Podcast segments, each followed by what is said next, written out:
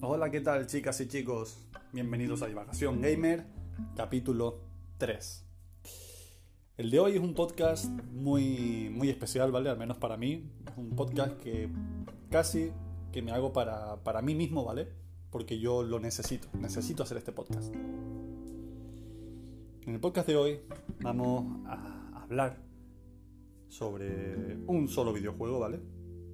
Aunque bueno, más que sobre un solo videojuego, vamos a hablar de un universo, un, ecosistema más bien.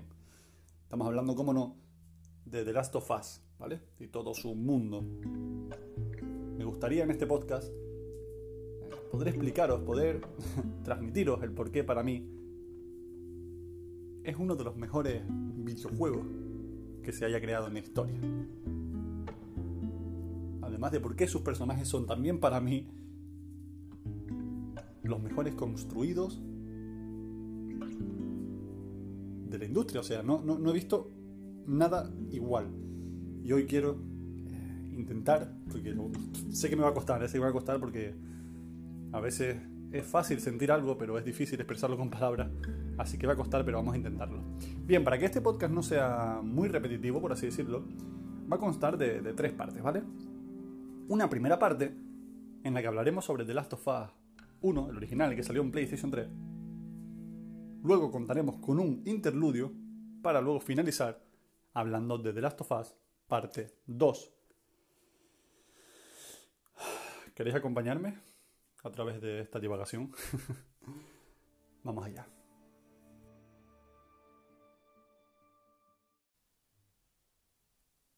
Por cierto, antes no lo dije creo que es muy, muy, muy importante decirlo, este podcast contendrá spoilers del primer juego, del segundo y quizás de otros juegos que se vayan mencionando, pero mm, no, en realidad no, vale. De los otros juegos, vale, olvidaos, ¿vale? De los otros juegos no van a haber spoilers, simplemente de The Last of Us 1 y The Last of Us parte 2, además de la expansión también de The Last of Us 1. Pues chicos, todo comenzó en 2013. Por fin salía uno de los juegos más esperados de toda la generación que era PlayStation 3 en su momento, ¿vale? Iba a decir Xbox, pero obviamente no, porque es un juego exclusivo. Por lo tanto, simplemente por PlayStation 3. Todo comenzó ese año, todo comenzó en 2013. Y ya desde el primer día fue un flechazo. En esa época, aunque parezca que no, han pasado ya 7 años, no era tan fácil, ¿vale? O sea, no era tan común uno enterarse de spoilers, por así decirlo, hoy en día como que es más sencillo, ¿vale? Tú entras a Twitter, entras a cualquier lado y hoy en día es más sencillo como enterarte de spoilers, spoilearte, etc. En aquel momento no era tan frecuente, no había tanto clickbait en YouTube, como por ejemplo si lo hay ahora. Llegué a ver clickbait muy grave de The Last of Us 2 en su momento, gracias a Dios ya me había pasado el juego, pero en esa época, cuando se lanzó el juego, aún así el boom fue tan grande que tenías que tener mucho cuidado con los spoilers Nunca me olvidaré del, del, día en el que fui a buscarlo.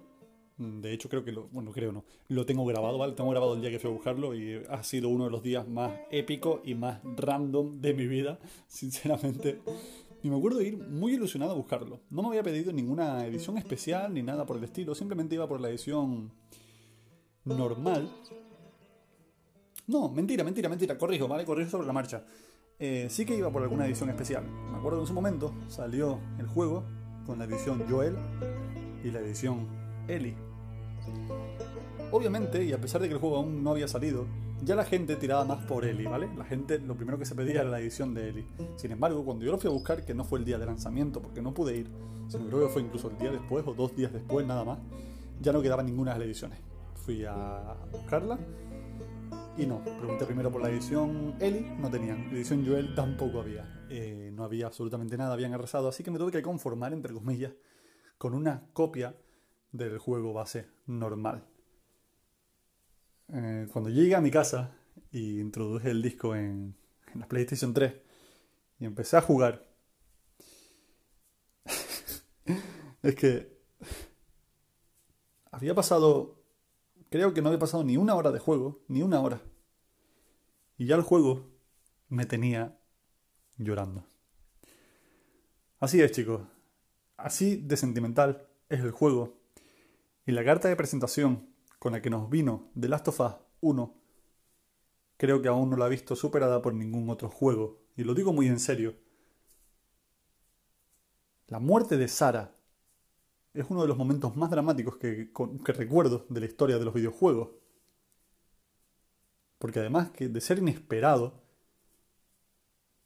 pasando solo una hora de juego ya le tienes cariño a ese personaje.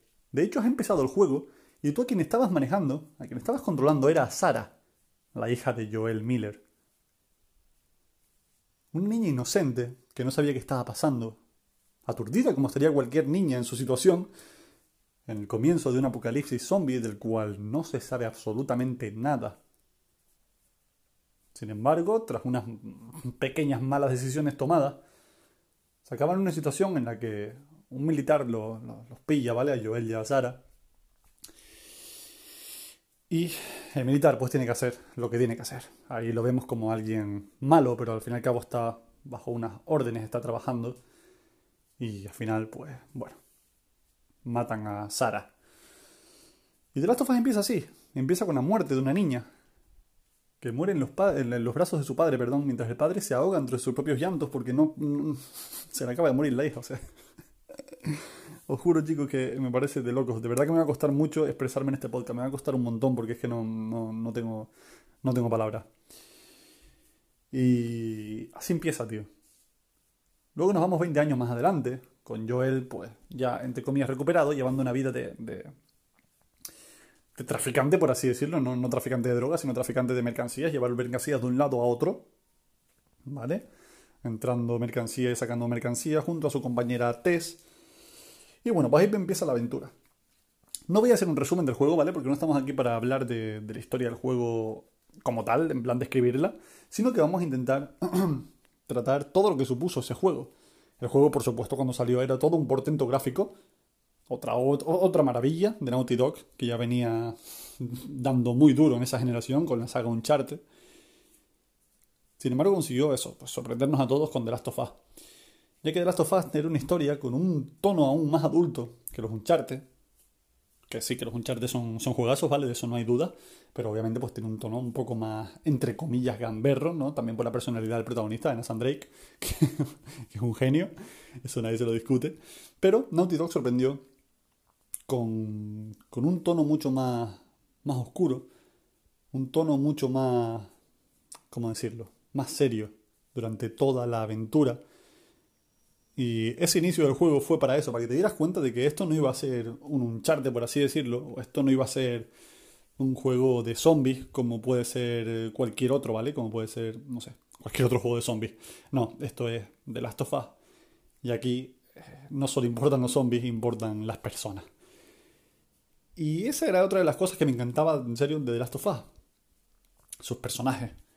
Teníamos a Joel, teníamos a Ellie, que la conoceríamos un poco más adelante, teníamos a Tess, a Sam. Teníamos a muchos personajes, a muchísimos personajes. Bill, el, loco Bill. Y, y, todos estaban tan bien construidos que al final te creías que estabas viendo, pues, eso, una película o una serie de zombies, pero bien hecha. Muy bien hecha. O sea, Em, una, una locura, tío. Una locura. Una auténtica locura. Y es en este juego cuando tú empiezas a, a amar a dos de los personajes mejor construidos de la historia de los videojuegos, repito, bajo mi punto de vista. Joel y Ellie. Unos personajes que el uno sin el otro, pues, no valen tanto. Y lo digo de verdad, ¿eh?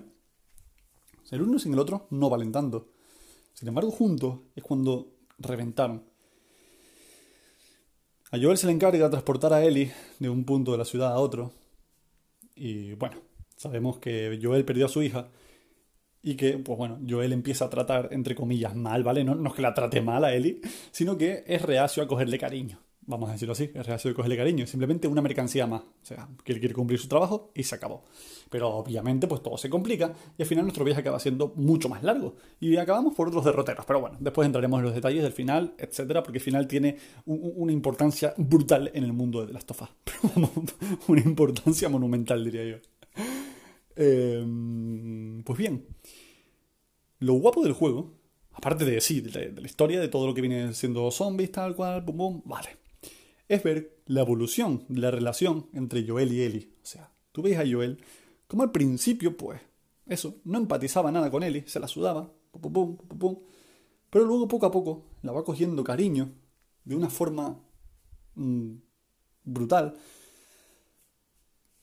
a esa pequeña niña que lejos de ser la típica niña indefensa em, y que molesta, es el personaje casi que, tenía más peso que, el propio Joel, ¿vale? O sea, Ellie casi que tenía más peso que el propio Joel. En las cinemáticas, Ellie era la que se comía la, pantalla, o sea, Ellie le comía el protagonismo a Joel por un momento, porque tenía una personalidad arrolladora. Era mal hablada, que sí, que eso está súper gracioso, pero que, no sé, le da realismo, tío, o sea, no sé, una, una niña fuerte pero que aún así tenía sus inseguridades, por así decirlo, ¿vale?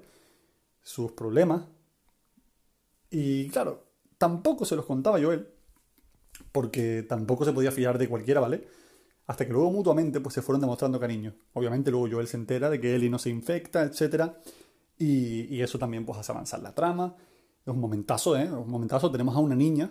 O sea, imaginaos el boom. Tenemos a una niña en medio de la historia que de repente sabemos que, la han mordido, no sabemos ni cuándo, pero la han mordido, y, no se infecta. No se infecta. Brutal, brutal, eh, brutal. O sea, ese giro, me acuerdo de vivirlo eh, muy, muy, muy emocionado, tío, porque... Brutal, brutal. Pues la relación de, de, Ellie, se ve que Ellie obviamente empieza a confiar más en Joel, y aún así Joel todavía no quería entrar mucho en ese terreno. Joel no quería encariñarse con Ellie. ¿Por qué? Porque le recordaba demasiado a su hija. Él no quería, pero quieras o no, pues era Ellie, una niña de la edad más o menos de, cuando murió su hija, cuando murió Sara. Y no quería es, él eso, o sea, porque obviamente su hija en nada era comparable a su hija. Pero Ellie poco a poco fue entrándole a base de intentarlo de verdad muy fuerte hasta que consiguió pues ganarse a, a Joel.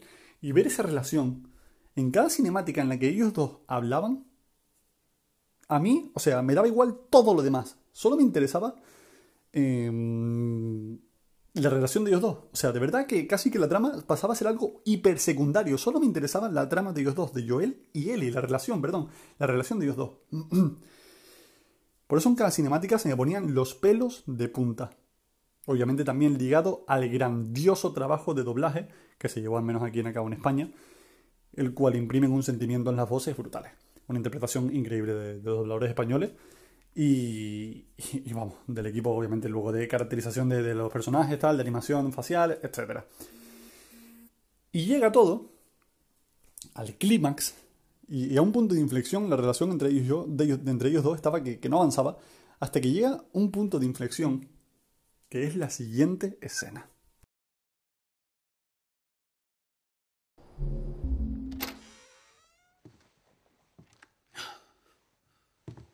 ¿Solo se preocupaban de esto? ¿De chicos? ¿De películas? ¿De conjuntar la camisa con la falda? Es extraño. Arriba. Nos vamos, venga. ¿Y si no quiero? ¿Entiendes lo que significa tu vida? ¿Eh? Huir de esa manera, ponerte en peligro, es una gran estupidez. Entonces nos defraudamos mutuamente. ¿Qué quieres de mí? Admite que querías librarte de mí. Tommy conoce esta zona. ¡Una mierda! Pues lo siento, confío más en él que en mí mismo. Basta de tonterías. ¿De qué tienes tanto miedo? ¿De que termine como Sam? Yo no me infecto. Sé cuidar de mí ¿Cuántas veces hemos estado a punto de...? No sé, pero por ahora nos va bien. Y ahora te irá todavía mejor, con Tommy. Yo no soy ella. ¿Qué? María me habló de Sara y yo... Estás en terreno muy resbaladizo. Siento lo de tu hija, Joel. Pero también he perdido gente. Tú no tienes ni idea de lo que es perder. Todos a los que quería me han dejado o han muerto. Todos excepto tú. Que no digas que estaría más segura con otro porque estaría más asustada.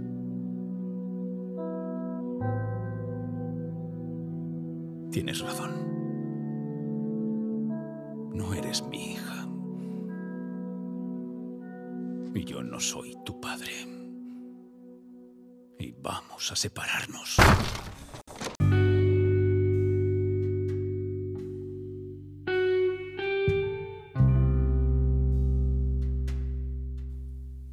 Después de esta brutal escena, muy, muy brutal esta cinemática, eh, como ya dije antes, fue un punto de inflexión entre la relación entre Joel y Ellie. Ya que Joel, lejos de, a pesar de sus palabras, ¿no? Parece que de marcar más aún la línea entre él y ella, rollo, tú no eres mi hija, yo no soy tu padre. A partir de ese punto, empieza a ceder más, empieza a mostrar poco a poco más señales de afecto hacia Ellie, como por ejemplo al final no le entrega a, su, tío Tommy, eh, bueno, no su tío, obviamente, a, a Ellie, sino que decide eh, quedársela, ¿vale? Quedársela y llevarla a los luciérnagas, ya que, bueno, para que os pongáis un poquito en situación, recordad que al final de la historia, pues bueno, la, la, cosa es llevarle a Ellie a los luciérnagas. ¿Para qué? Pues para que mm, investiguen a Ellie, ¿no? Porque al fin y al cabo, pues ella está infectada. O sea, bueno, perdón, está mordida, pero no se infecta. Por lo tanto, quizás Ellie tiene la, clave, tiene los anticuerpos necesarios, ahora que esa palabra está muy de moda, eh, como para encontrar la cura contra, contra el virus del Cordyceps, que es el que está infectando todo el universo de The Last of Us. Ya sabes, un virus que hace que te crezca una coliflor en la cabeza. no, un virus que, bueno, pues te convierte en zombie, ¿vale? Tampoco vamos a entrar en muchos detalles pero que tiene a la humanidad contra las cuerdas y ya no queda pues ninguna gran ciudad, sino pequeños poblados. Bueno, hay grandes asentamientos que parecen ciudades, pero bueno, lejos de todo eso no, no es que esté una ciudad completa, sino a lo mejor pequeños poblados de 200 personas, 100, cosas así, y de ahí para abajo, obviamente. Pues bien, quizás Eli eh, tiene la cura, tiene la clave para la cura, quizás investigando su sangre, investigando, pues tiene la clave para la cura. Y al final de la historia, tras vivir muchas cosas, tras vivir muchísimas, muchísimas cosas, eh, encuentran el laboratorio, por así decirlo, encuentran en el hospital eh, a, eso, a esas personas que pueden también, porque son obviamente científicos y doctores y tal, pueden eh, encontrar la cura. Entonces, Joel les entrega a Ellie. Joel les entrega a Ellie. A Ellie la meten en una habitación, en un quirófano, una especie de quirófano, la duermen, la duermen, y ya está, ya está. O sea, hay un, hay un cirujano que, que, que está a punto ya de abrirla y más equipo médico alrededor, etc. O sea, estamos como a punto ya de hallar la cura gracias a Ellie y a Joel, por supuesto. Pero es que entonces eh, a Joel le dejan caer que, que Ellie no va a sobrevivir a esa operación, que, que, que, no es una operación como para que Ellie siga viviendo, hay que, que matarla, por así decirlo, para poder hallar esa cura, porque hay que investigar cada parte del cuerpo de Ellie, cada órgano. Entonces, Joel, el cual al principio no quería saber nada de Eli, o sea, acaba sacrificando todo. Es decir, entra, mata al cirujano que le iba a operar y, a los demás equipos médicos, coge a Eli aún dormida y se la lleva. Sacrificando todo el destino de la humanidad simplemente para salvar a esa niña a la que al principio pues detestaba, no la detestaba, repito, es que no la odiaba, sino que no, no, no le cogía cariño, ¿vale? No, no quería empatizar con ella. Sí que parecía que le caía mal incluso. pues al final lo sacrifica todo. Es decir, condena a la humanidad a seguir en ese mundo miserable por salvarla a ella. O sea, Aquí ya Joel, o sea, ya en el primer juego Joel demuestra ser uno de los personajes más complejos de la historia de los videojuegos. Y por nada que me ponga mmm, bravucón, pero es que ya desde el primer momento lo demuestra. Es una persona que ha sufrido muchísimo perdiendo a su hija, Además de otras personas, porque también muere Tess, muere Sam, muere mucha gente por el camino, ¿vale? Pierde a mucha gente, pero al igual que Ellie, por supuesto. Y, y ver cómo va avanzando su personalidad, cómo va cambiando, cómo va evolucionando a medida que vamos jugando y cómo su relación con Ellie va a mejor, hasta el punto de decidir condenar a la humanidad por salvarla a ella, es brutal. Estamos hablando de que al final nuestro querido Joel acaba siendo el villano. Acaba siendo el villano. Porque sí, pensadlo frío. Es el villano. Es una persona que, condenó a la humanidad a seguir viviendo en esa vida por salvar a una niña. Es un villano. Pero un villano que nosotros logramos entender y, y, conseguimos empatizar con ese villano, con ese Joel, y entendemos por qué hizo lo que hizo. Además, el juego acaba con un increíble sabor agridulce. Ya que se ve como, bueno, un par de días después, eh, explorando, o sea, bueno, yendo a un asentamiento que, el tío Tommy, Tommy les había dicho que existía y tal, pues mmm, Ellie para y le cuenta una historia. Le dice que, bueno, que el día que la mordieron ella no estaba sola, que estaba con una amiga, entre comillas, era su, como su novia en realidad. Bueno, no era su novia, sino era. se gustaban, ¿vale? Mutuamente.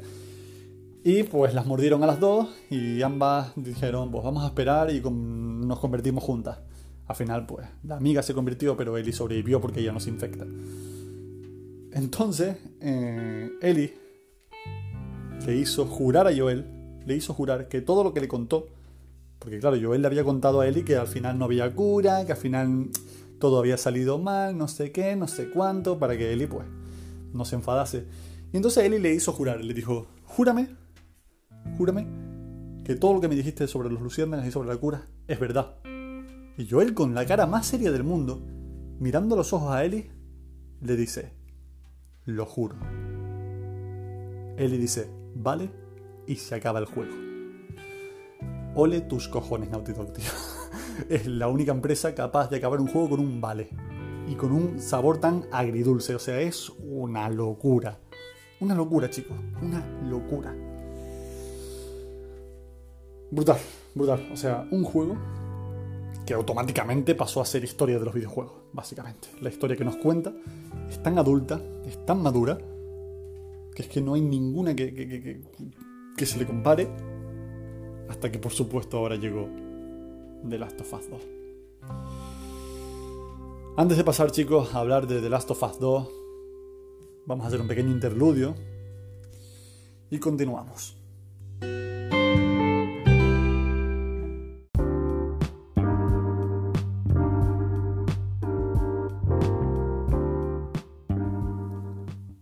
Chicos, pues quiero aprovechar este interludio, ¿vale? Para intentar pues, que el podcast no sea algo tan repetitivo, tanto, tan, tan solemne, porque está quedando un podcast muy solemne, muy serio, por así decirlo, y es lo que siento, ¿vale? Es como tengo que hacer yo este podcast en Oda a The Last of Us. Sin embargo, vamos a seguir hablando del mundo de The Last of Us, del universo de The Last of Us. Sabemos que se nos viene encima una serie, ¿vale? Basada en el universo de The Last of Us.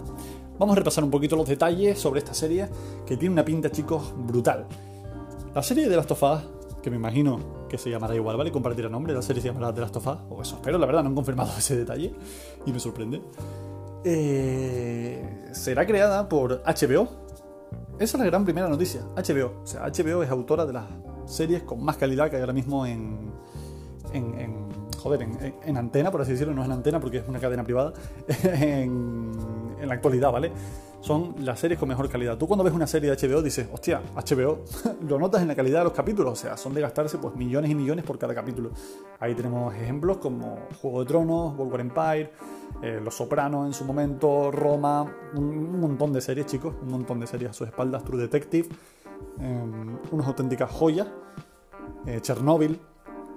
Y bueno, la primera gran noticia entonces con la que nos tenemos que quedar es esa, que HBO eh, va a desarrollar una serie de The Last of Us. La segunda gran noticia es que va a estar detrás de la serie Neil Druckmann, el creador de The Last of Us 1 y 2. Por lo tanto, podemos estar tranquilos ya que se va a respetar todo el universo, ya que Druckmann va a estar detrás, o sea, todo lo que se haga en esa serie va a estar aprobado por Druckmann. Eh, brutal, o sea, brutal. ¿Qué más sabemos? Pues sabemos que los protagonistas van a ser Ellie y Joel. Esto está confirmado. Y esto es muy, pero que muy bueno. Y que seguramente sean, eh, pues, acontecimientos basados entre el primer juego y el segundo. O sea, bueno, seguramente no, sí o sí, porque es que no hay más espacio, porque antes del, primer juego no puede ser porque no se conocían, y después del segundo juego no pueden ser, pues por otros motivos. Así que son acontecimientos pasados entre el primer juego y el segundo juego. A no ser que hagan que los acontecimientos del primer y segundo juego no existan, sino que simplemente cojan la base de los personajes y los llevan a una serie sin contar los acontecimientos del 1 y del 2. Me imagino que no, ¿eh? Me imagino que no, me imagino que será que, será canon, es decir, será entre el 1 y el 2. Y eso mola un montón, chicos. Mola un montón. Todavía no tenemos actores confirmados, pero me intriga mucho ese aspecto, la verdad. Si yo tuviera que elegir, no cogería ningún actor conocido, ningún actor ni actriz conocido. Em, para no ponerles cara, por ejemplo, sino para ver este actor y decir, pues mira, eh, Joel, y Joel. Y con Ellie, pues igual, Ellie. Eh, y no sé, también me intriga mucho saber qué Ellie cogerán. Si cogerán la Ellie niña, más bien de The Last of Us 1, o la Ellie semi-adulta de The Last of Us 2. No lo sé, no han dado tantos detalles, pero bueno, está en pleno desarrollo ya la serie, además, cuyo director va a ser él también em, director que fue de la serie Chernobyl. Por lo tanto, más calidad para la serie. De verdad, hay motivos para creer. Y ya si a eso le sumamos el plus de que para la banda sonora está confirmado Gustavo Santaolalla, este genio con la guitarra, que llevamos escuchando pues un poquito en el podcast, mmm, mejor que mejor, mejor que mejor. Es el que puso banda sonora a los, a los dos primeros juegos, bueno, a los dos juegos que hay, y, y brutal, tío, brutal. No tenemos aún fecha de estreno confirmada, se estima que 2021, quizás finales, pero claro, se estimaba eso antes del coronavirus, así que no sabemos si, si coronavirus pues habrá retrasado todas esas fechas de, estrenos y tal.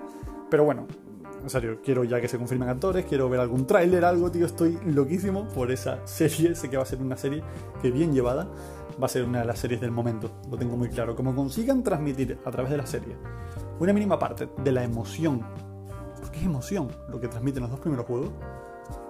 Tenemos serie para largo. Aquí se acaba este pequeño interludio, chicos. Ahora sí que sí, vamos a pasar a hablar de The Last of Us, parte 2.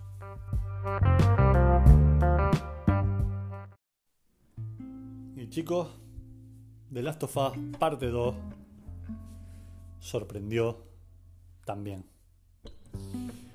Porque hasta el título es muy significativo. Quiero decir, no se llama The Last of Us 2 por algo, no, no.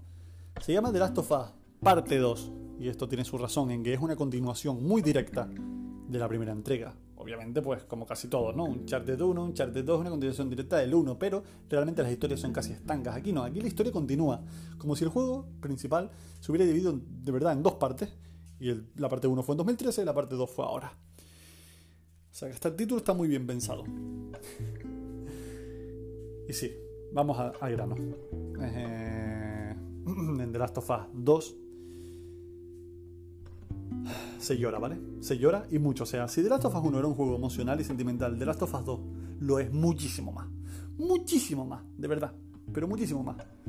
Al principio del juego hay una escena en la que Joel, un Joel ya visiblemente más mayor, con una Ellie visiblemente mucho más mayor, pues Joel le regala a Ellie una guitarra. ¿vale? Ya que en el primer juego le había prometido que le iba a enseñar a tocar la guitarra. Así fue. Le agarra una guitarra y antes de dársela le empieza a cantar una canción. Le empieza a cantar una canción Joel a Ellie. Ya en ese momento mis pelos parecían un, estropajo, tío. O sea, estaban así todos de punta y ya con las lágrimas en los ojos en plan, loco, qué bonito, tío. Qué bonito, de verdad, te lo digo, tío. Luego vemos un pequeño lapso de tiempo más adelante con una Ellie más grande aún, ¿vale? Ambos están asentados en Jackson, una comunidad de unos 200, hasta unas 200 personas, cosas así. No, sé si tanto como 200. Eh, quizás sí, 100, 150, 200. No sé, sé que se menciona en el videojuego, no tengo el dato presente ahora mismo. Pero bueno, comunidad como sea grande, ¿vale? Con su bar, con su huerta, o sea, una ciudad totalmente autosuficiente. Casi que no hay, no hay que salir a buscar suministros, sino salir a hacer rutas, eso sí.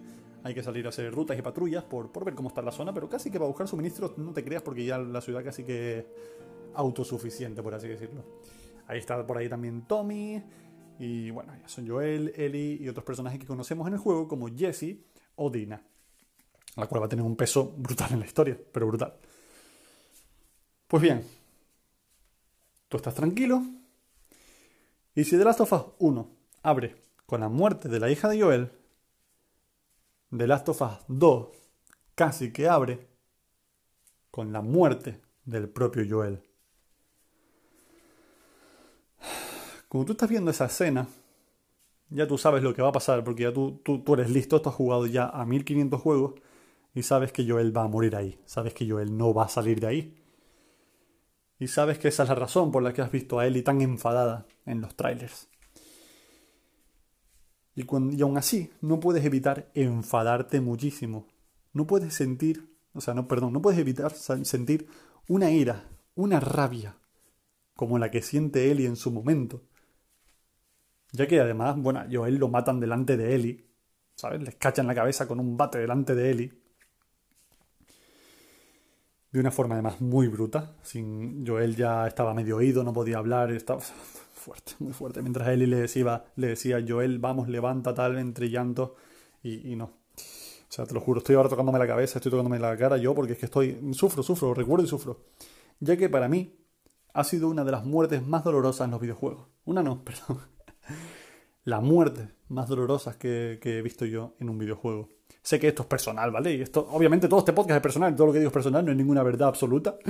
Eh, así que, obviamente, si, al, igual que yo estoy diciendo que para mí son de los mejores personajes de, los videojuegos, habrán otros que, digan que, no, que son una basura y vale, tendrán, tendrán que ser respetadas sus opiniones. Pero bueno, repito, para mí ha sido la muerte más dolorosa de todos los videojuegos a los que he jugado. De verdad, es que no recuerdo ninguna que me haya dolido más. No hay, no, no recuerdo ninguna, tío. No recuerdo ninguna. Me jodió cuando murió John Marston en Red Dead Redemption 1. Me jodió, ¿vale? Pero no me llegó a doler como tal. Eh, atención, spoiler de Red Dead Redemption 2. Me jodió bastante cuando murió Arthur Morgan, o sea, también me dolió. Esa sí me dolió, esa me dolió también, ¿vale? Porque además Rockstar también manda huevos, o sea, te anuncian que va a morir y te hacen jugar más misiones con él y tal, y al final su muerte es preciosa y tal, ¿vale? Pero aún así, con Arthur Morgan, por ejemplo, nunca llegué a empatizar tanto como si lo hice con Joel. No sé por qué, no sé por qué, cada persona es distinta, ¿no? Y es así.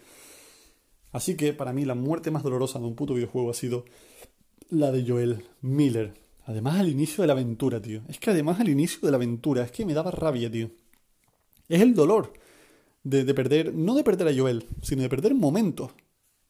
Porque sabes que no vas a poder ver otro momento más de estar patrullando junto a él y esas conversaciones que ellos tenían por ahí, descubriendo el mundo juntos, riéndose, enfadándose. Y sabes que eso no va a ocurrir más porque ya Joel está muerto. Y eso te da rabia. Te da mucha rabia, tío. Muchísima rabia. Y duele mucho. Pues bien, obviamente a partir de ahí empieza de las tofas 2 de verdad. Ellie, junto a otras personas, como pueden ser Jess o Dina, obviamente buscan venganza. Dina es la novia de Ellie durante esta segunda parte, ¿vale? Ya sabíamos que que Ellie eh, era lesbiana, ¿vale? Lo sabíamos desde la primera entrega, desde el primer DLC, que el DLC nos muestra, pues, esa parte en la que les muerden a ambas, muy bonita. O sea, no muy bonita esa parte, sino muy bonita esa expansión. Y, y bueno, pues buscan venganza ya que saben quién fue el que mató a, a Joel. Fue una tal Abby y su grupo. Vale, ¿qué pasa? Que el juego avanza. El juego avanza, el juego avanza un montón. Hasta que llega un punto en el que te encuentras con Abby, ¿vale? Un punto pues muy, muy, muy bestia porque muere muere Jesse de un tiro en la cabeza que se lo carga a Abby también, tal, no sé qué. Y Abby está como muy enfadada también y viene a por Ellie. Porque claro, Ellie, en su travesía, pues mata también al novio de Abby, Owen, y a la amiga de Abby, que estaba embarazada. Así que al final eh, se encuentran y se apuntan mutuamente. ¿Qué hace el juego en este momento? Le da un giro de tuerca a todo lo que habíamos visto hasta el momento.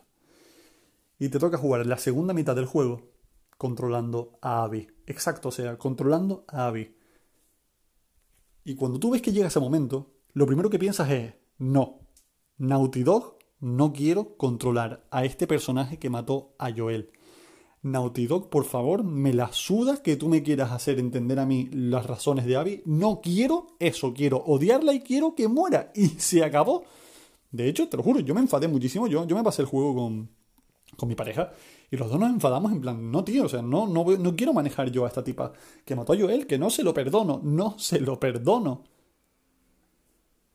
Y aún así, claro, sigues jugando porque te quieres pasar el juego. Y el juego es tan bien hecho, o sea, el guion es tan brutal, la historia está tan guapa, que al final comprendes a Abby. Al final no quieres que Ellie mate a Abby. Cuando lleva ya 10 horas queriendo que Ellie mate a Abby, el juego luego te hace entender que no, que no quieres que mate a Abby. es una locura, o sea, el juego juega con tu mente como quiere, de verdad, como puto quiere, chicos, lo digo muy en serio, ¿eh? lo digo muy en serio. El juego juega tanto con tu mente que hay un punto de la historia en el que tú, controlando a Abby, tienes que intentar matar a Ellie. Bro. controlando tu Abby tienes que intentar matar a Ellie.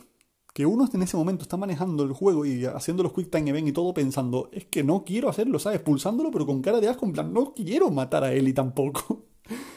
en serio, una auténtica locura. Una auténtica locura. Al final, ya os digo, tampoco voy a hacer un resumen del juego, pero al final, pues entiende los motivos de Abby, ya que Abby es la hija de ese cirujano que iba a operar a, a, a Ellie, un cirujano que era un buen hombre, que lo único que quería era encontrar una cura para, para la humanidad. Hasta que llegó un loco que prefirió salvar a esa niña y los mató a todos. Ese loco pues era Joel Miller. Pues esa niña buscando venganza mató a Joel, que era Abby. Y ahora es Ellie la que busca venganza por la muerte de Joel contra Abby. En serio, el juego es una locura. Y aquí he venido solo a hablar de sentimientos, ¿vale? No, no quiero hablar de verdad de lo técnico, que es una auténtica burrada. No quiero hablar de los detalles porque son una auténtica barbaridad. Vengo a hablar de sentimientos. Probablemente lo más difícil de hablar porque es muy subjetivo y probablemente lo que haya sentido yo no lo hayan sentido vosotros. Pero eh, vengo a hablar de sentimientos. Y en cuanto a sentimientos, The Last of Us 2, como ya he dicho antes, es un juego mucho más sentimental que las anteriores entregas. Bueno, que, el 1. Porque nos ofrece momentos muy, muy, muy bonitos y muy, muy, muy duros. O sea, el momento beso con Dina es muy bonito. El momento muerte de Joel es muy duro. Luego hay momentos que parece que están muy de gratis, pero que realmente sirven para conectar más aún con los personajes hasta que les coges un cariño brutal. Como es el caso cuando Ellie le toca a Dina con la guitarra la canción Take On Me.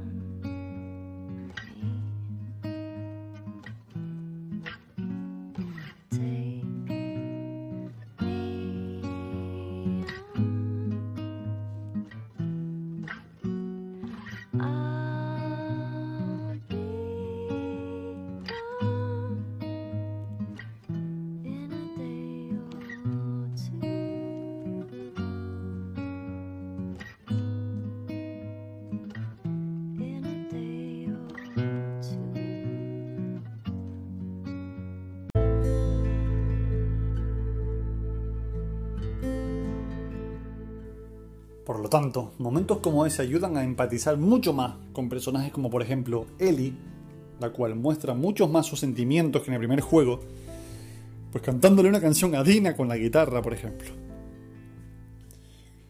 Vemos a una Ellie durante todo el juego destrozada tras la muerte de Joel y con ganas de venganza. Pero ¿qué pasa cuando al final pues se chocan? Cuando, cuando al final se reencuentran Abby y Ellie, ¿qué pasa? Sabemos ya los motivos de cada una a estar en ese punto. Sabemos por qué Abby mató a Joel y de hecho eh, básicamente la, entiende, ¿vale? La, llega a entender. Eli, llega a entender a Abby. Eli llega a entender a Abby. Y esto es muy importante. Cuando se reencuentran, cuando se reencuentran, cuando se encuentran en el teatro, ¿vale? Y Abby los tiene contra las cuerdas porque Abby tiene a, Tommy agarrado, ¿no? Y con una, pistola apuntando a la cabeza. Eli lo primero que dice es, eh, suéltalo, sé por qué mataste a Joel, en plan, lo sé, no, no es que lo mataras porque sí, ya sé por qué lo mataste, te entiendo, y a la que buscas es a mí. Después de eso, pues vale, se empiezan a pelear y bueno, básicamente Ellie recibe una señora paliza, Ellie acaba reventada en el suelo. Y recordemos que ahora, esta vez a Abby, la que lo mueve, o sea, lo que la mueve, es eh, que Ellie mató a su novio, a, bueno, a su, al amor de su vida, a Owen, y a su amiga, la cual estaba embarazada. Así que Abby, una vez más, está sedienta de venganza. Sin embargo, después de darle una paliza a Ellie y a Dina, que sí, que interviene también, eh, a la cual está a punto de matar, le llega a poner el cuello, eh, un cuchillo en el cuello, incluso le quiere cortar el cuello, hasta que Lev, la que, el muchacho, o la muchacha que acompaña a, a Abby durante la aventura, le dice que, que, no lo haga, o sea, la hace replanteárselo. Abby se marcha, Abby se marcha y las deja vivas la deja viva una vez más, porque recordemos que, eso, cuando Abby mata a Joel, Ellie está delante, pero la deja viva. La deja reventada también, pero la deja viva. Y ahora Abby le vuelve a perdonar la vida a ella y a, Dina y se marcha. ¿Vale? Ya descargó su furia, por así decirlo, ¿vale? Tras una señora paliza y se marcha a seguir con su vida. Y entonces es cuando vemos un avance en el tiempo bastante mayor, ¿vale? Muy, muy grande ya. Y vemos pues a Ellie y a Dina viviendo juntas con JJ, que es el hijo de Dina, se llama JJ por Joel y Jesse, precioso ese detalle, y vemos cómo tienen una vida totalmente pues tranquila, eh, una vida en una casa en, el campo, ellas solas, ¿vale? Con su finca, sus ovejitas, y un momento en el que Ellie va a guardar las ovejas y una se le escapa, y cuando va a buscarle esa una, la oveja se mueve, se cae la pala al suelo y cuando se cae la, pala al suelo, ¡pam! Te muestran una imagen de Joel muerto con la cabeza reventada en el suelo. Y, y Ellie, pues, en shock. Ellie entra en pánico, empieza a agobiarse, empieza a gritar. Porque todo le recuerda a ese momento. Entra Dina, coge a JJ y tranquiliza a Ellie. Porque Dina es la persona más, de verdad, la persona más comprensible del universo. Y le dice, bueno, tranquila, tal, le intenta calmar. Y vemos que Ellie, eh, a pesar de estar teniendo una vida en la que sí, ahora mismo le va bien, ¿vale? Está tranquila, está tal, no ha tenido ni un momento de paz en su interior desde la muerte de Joel realmente. Todavía sigue, sigue viendo a Joel, siguen viendo las imágenes de Joel muerto, sigue teniendo ese dolor que no la deja vivir. Es algo que no la está dejando vivir, no come, no duerme. La tiene de verdad eh, torturada a Ellie ese dolor de la muerte de Joel. Entonces de repente entra en escena Tommy, el cual nos sorprende que siga vivo, porque en la pelea en el teatro parecía que moría. Sigue vivo, pero es verdad que muy, muy tocado, ¿vale? Tiene una herida muy grave en el ojo y está cojo, o sea, está muy tocado. Y viene a traerle a Ellie un mapa de dónde, de dónde puede estar Abby. Dina interviene y le dice que eso ya se acabó. Y ahí ya estamos, ahí en ese punto de la historia, todos los jugadores estamos de acuerdo. Porque entendemos a Abby, entendimos por qué lo hizo, entendemos que ya tuvimos la pelea que había que tener y se acabó. De verdad, o sea, los jugadores ahí pensamos, Eli, no. Ya eso se acabó, estás con tu vida feliz, con tu novia, con tu hijo, bueno, no es tu hijo, es el hijo de tu novia, pero bueno. Estás contenta, estás feliz y solo te queda recuperarte un poquito mentalmente y ya está. ¿Qué pasa? Que a Eli eso no la deja dormir. Si ya no dormía, ya saber que sabe dónde está Abby, la deja dormir menos todavía. Así que una de las noches se levanta y se pone a preparar las cosas y se va. Pero Dina la oye y Dina baja a buscar a Eli y le dice, venga Eli, vamos para acá a matar, mañana lo hablamos. Y Eli le dijo, Dina, tengo que terminar.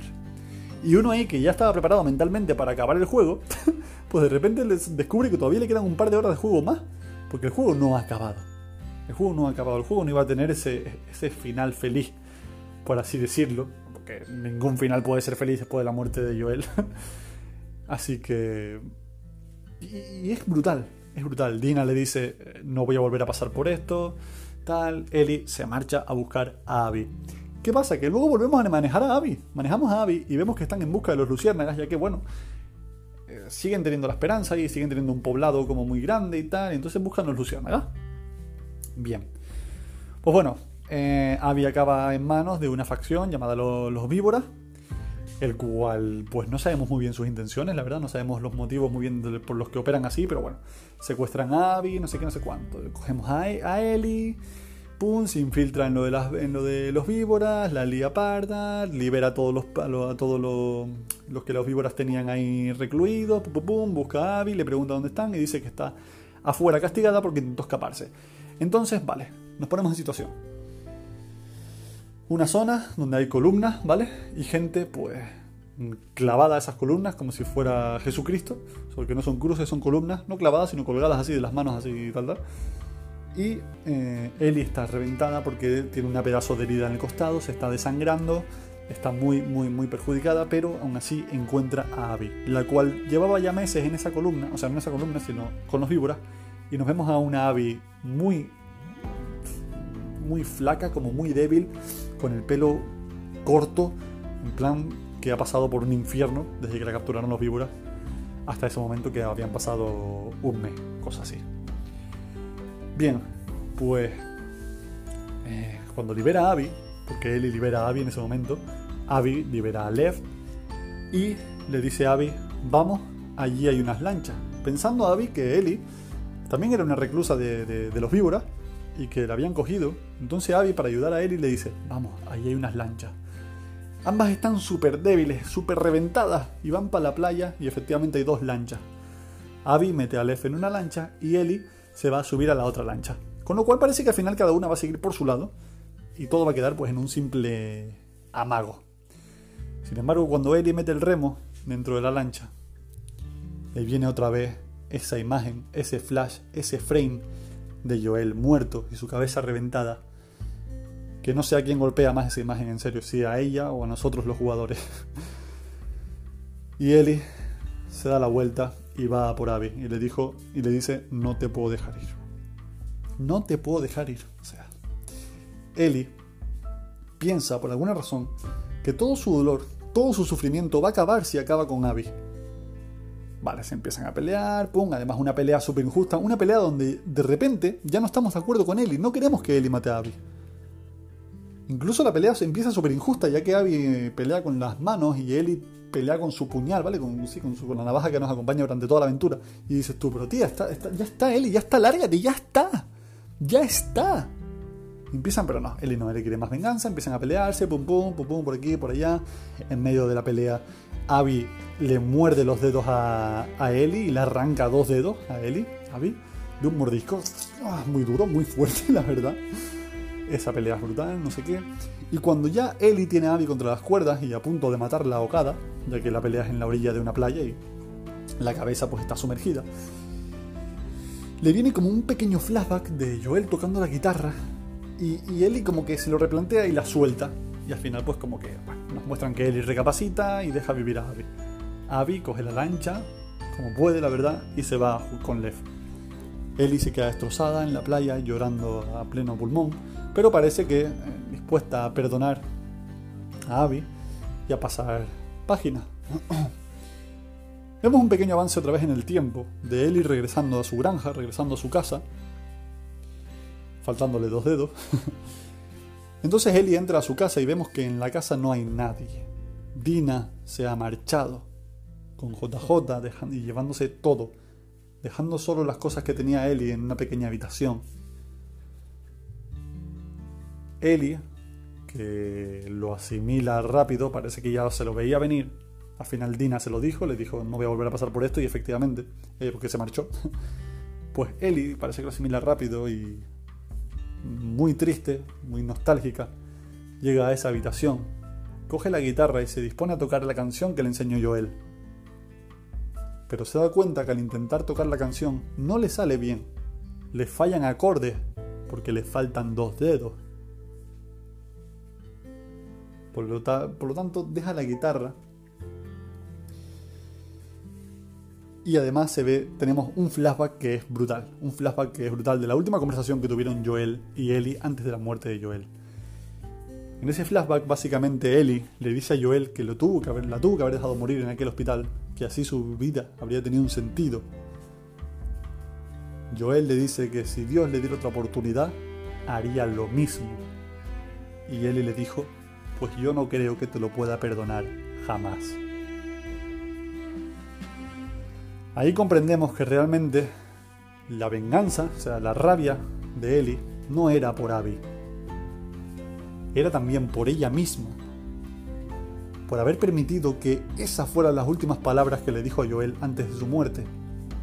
Que probablemente Joel murió sabiendo que Ellie estaba muy decepcionado con él y enfadado con él y que nunca le iba a perdonar. Y que ya no habría más tiempo, no habría más oportunidades para pedir perdón, no habría más oportunidades para arreglar, arreglar perdón, las cosas. Y eso es lo que a ella le enfadaba. Le enfadaba muchísimo, tanto que le llevó a hacer todo. Pero es que al final la venganza la hizo perder todo. Todo. Porque por culpa de la venganza perdió a Dina, perdió a JJ y perdió lo último que le quedaba de Joel, que era la guitarra ya que al perder los dedos en esa batalla no podría volver a tocarla igual, nunca más. Es decir, al final Ellie acaba sola, tal como empezó en The Last of Us 1. Una historia que es brutal y que se cierra de la mejor manera posible. Entiendo que te pueda gustar más o menos la historia, o entiendo que, te pueda gustar no el juego. Lo que sí que no voy a entender jamás es esa gente que criticó a muerte, bueno, que critica a muerte el juego, diciendo que la historia es una mierda. La historia no es una mierda, la historia te puede gustar o no, pero la historia es una obra de arte, es una maravilla. El guion de esta historia es increíble. De principio a fin. Y digo historia juntando primer y segundo juego, porque es que es todo un, es todo uno, una sola parte. Una brutalidad, chicos. Una brutalidad. Ellie, una de las mejores personajes de la historia de videojuegos, y Joel, también uno de los mejores personajes de, la historia de los videojuegos, que en este segundo juego no lo pudimos disfrutar mucho, pero bueno, tenemos nuestros momentos de flashback, como uno de, también, joder, mi, uno de los momentos favoritos míos en toda la historia de los videojuegos también, que es ese momento en el que Joel y Ellie entran a un museo y empiezan a, explorarlo. Tú manejas a Ellie y empiezas a explorar el museo que era de, bueno, pues de dinosaurios y del espacio. Y esa parte es brutal, brutal, brutal, brutal. En serio, chicos, un juego para la historia que, bajo mi punto de vista, merece mínimo el GOTI de este año. Y digo mínimo porque tendría que arrasar en un par de, en un par de categorías, la verdad. Pero mínimo el mejor juego del año se lo tendría que llevar. A la espera de ver cómo sale Cyberpunk. Pero es que dudo que Cyberpunk pueda estar a la altura, al menos, ojo, no digo como juego, al menos en algo tan esencial y tan importante como es los sentimientos, tío. O sea. Y ojo, yo no vengo aquí a imponer ninguna regla. Eh, una persona que juegue de Last of Us puede no sentir nada y a lo mejor jugando Assassin's Creed Origins, pues de los ojos. Allá cada cual. Yo no vengo aquí a imponer ninguna regla. Siempre hablo bajo mi punto de vista y bajo mi punto de vista dudo que haya un estudio que sea capaz de transmitir las emociones y los sentimientos como lo hace Naughty Dog. Ha sido una burrada lo que ha hecho con The Last of Us. Ha sido una burrada. Y ya en Uncharted 4 nos notamos también. Uncharted 4 es el más sentimental de la saga, sin duda, y el más adulto. O sea, una auténtica también burrada.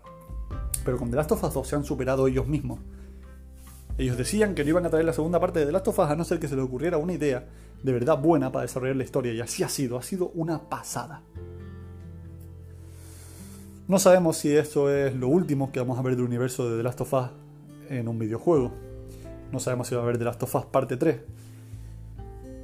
a ver, a mí me cuesta que no se. ah, Me, cuesta, me costaría creer, perdón, que no se hiciera nada, ¿no? Ya que el mundo de las tofas es muy rico y hay muchos aspectos todavía que explorar y que explotar. Pero no sé cómo lo enfocarían. ¿Sería la protagonista Ellie? Quizás hagan un spin-off con Abby y Lev en busca de los Luciérnagas. No lo sé. Podría quedar eso un poco repetitivo y rememorar demasiado al primer juego. Pero. No lo sé, no lo sé. Si hacen un The Last of Us 3, al menos que, mínimamente también estén seguros de, la idea que van a desarrollar y que esté a la altura. El único problema es que si cambian de, protagonistas y meten de protagonistas a Abby y a Lev, por ejemplo, ya nada de lo que hagan, creo. No, o sea, no creo que puedan alcanzar a Joel y a Ellie. Es que no creo, como dupla es imposible. Así que chicos, lo siento de verdad por este. es- es- Tocaba hacer este podcast. Tocaba hacer este podcast porque he estado muy hipeado estos días con. con este juego, con este universo. Y esta ha sido mi forma de desahogarme, mi, mi oda personal hacia The Last of Us. De verdad, si has aguantado hasta aquí, muchísimas gracias. Ignoras lo que valoraría yo eso. Ya que sé que, bueno, pues todo ha sido un medio desastre, lo he hecho sin guion, lo he hecho un poco hablando desde el corazón. Así que nada, gracias de verdad si estás escuchando aquí. Y para despedirme, me gustaría eh, acabar como, con, como acaba, pues el segundo juego, ¿vale? Os dejo por aquí la cancioncita que suena al final del, del segundo juego, de Last of Us Parte 2, durante los créditos. Chicos, gracias por divagar conmigo, gracias por acompañarme durante esta divagación. Nos vemos en el siguiente capítulo de Divagación Gamer. ¡Chao!